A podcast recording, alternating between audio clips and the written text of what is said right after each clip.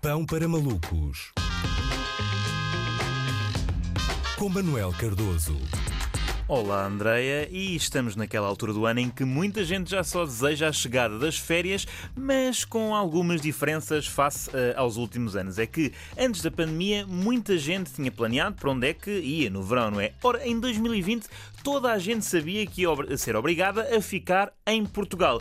Este ano, ninguém faz a mínima ideia, não é? É que antes de 2020 podíamos ir para todos os sítios do mundo. Em 2020 só podíamos ir para um sítio do mundo. Este ano vamos poder ir para uh, alguns uh, sítios do mundo. E isso irrita-me porque eu escolho os meus destinos de férias como escolho o almoço num restaurante. Ou alguém escolhe por mim e eu aceito, ou então quer analisar detalhadamente todas as hipóteses da carta. Só que este ano, se for para ir a algum lado, vamos ser pressionados a ir para determinado local que já está mais ou menos seguro, uh, como um empregado de tasca nos pressiona para escolhermos o prato do dia ao invés de pratos que ainda têm de ser confeccionados, não é? Ora, a sair temos Espanha, Reino Unido e Hungria. Ah, mas a mim, a mim apetece-me França. Oh, amigo, eu posso lhe pedir França, mas é capaz de demorar, é capaz de demorar que eles na cozinha estão com muito trabalho. Não, confia em mim e aposta em Espanha, que foi o que eu almocei e estava muito bom. Portanto, no fundo, iniciou-se em 2021 a era do turismo forçado. Eu já tinha ouvido falar em férias forçadas, mas nunca tinha ouvido falar em turismo forçado. Isto é turismo forçado ainda ontem.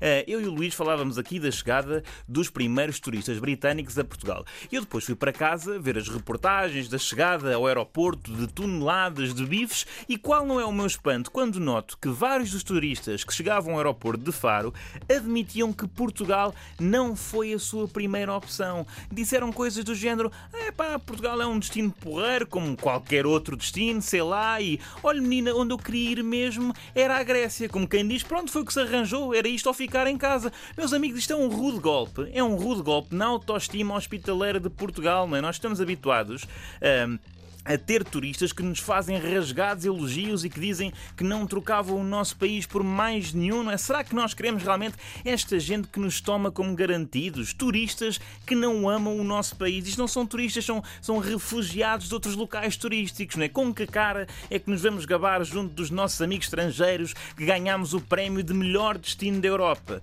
Quanto muito este ano podemos almejar o segundo lugar no concurso de melhorzinho destino da Europa. Ou pronto, olha, o melhor que se arranja destino destino da Europa. Lamentável uh, este ano. E houve quem previsse que, assim que se abrissem as portas, uh, novamente as portas do turismo, as pessoas começavam a viajar ainda mais do que se viajava antes da pandemia. E eu não acredito, não acredito que haja um boom assim tão repentino. Por exemplo, há um entrave ao turismo que pouca gente está a falar, uh, que está relacionado com os testes PCR obrigatórios à chegada dos países e que pode criar uma crise no setor, que é a crise turística por medo de enfermeira bruta, que consiste em pessoas que optam por não ir a lado nenhum porque têm pânico de apanhar uma enfermeira que lhes enfia zargatoa na penca até o bolbo raquídeo e que a retire como se fosse o rei Arthur a puxar a Excalibur uh, da pedra, não é? E vai haver muita gente a desistir de viagens por causa desse fator. Por último, eu tenho estado muito preocupado com aquelas pessoas uh, que têm um mapa mundi onde assinalam todos os países que já visitaram. Eu nem quero imaginar imaginar